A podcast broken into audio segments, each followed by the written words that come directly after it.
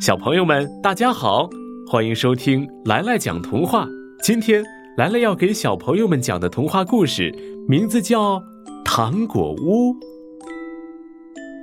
小兔冰冰的妈妈要到小兔的奶奶家住些日子，于是她做了很多糖果，作为小兔冰冰这几天的零食。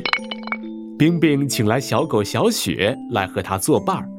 一进冰冰家的门，小雪就惊叫起来：“哇，这些糖果都可以盖一座房子了！”冰冰那颗红宝石般的眼睛闪了闪。对呀，他们俩说干就干。小兔冰冰家后面有一片很大的树林，冰冰和小雪用小推车。把糖果全都运到了森林里。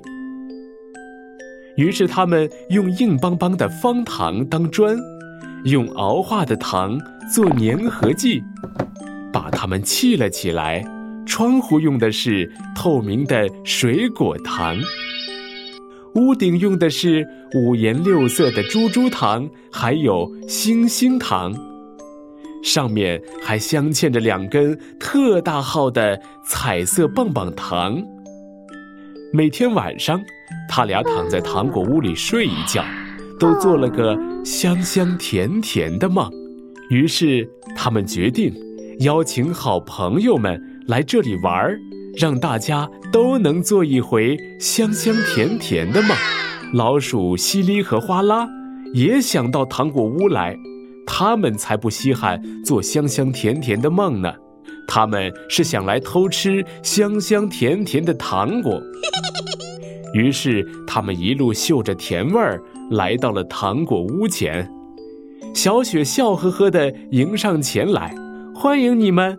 西利看着哗啦，哗啦看着西里，他们偷偷的一笑。冰冰把小雪拉到一旁，小声地说。老鼠最馋，你不怕它们把糖果屋吃掉吗？小雪却拍拍胸脯说：“我向你保证，明天早起，屋子一个洞都不会有。”老鼠的耳朵很灵，冰冰和小雪的悄悄话被西里和哗啦听见了，他们俩的小脸儿唰的就红了起来。糖果香甜的味道直往他们鼻子里钻，馋得他们口水直往下滴。可是最终谁也没有去舔，谁也没有去啃，因为他们都没有忘记小雪向冰冰做的保证。哗啦一本正经地说：“想一想，在这个世界上，还有谁这么的相信我们？”想着想着。他们睡着了。第二天早上，西里和花拉带着他们甜甜的梦，悄悄地走了。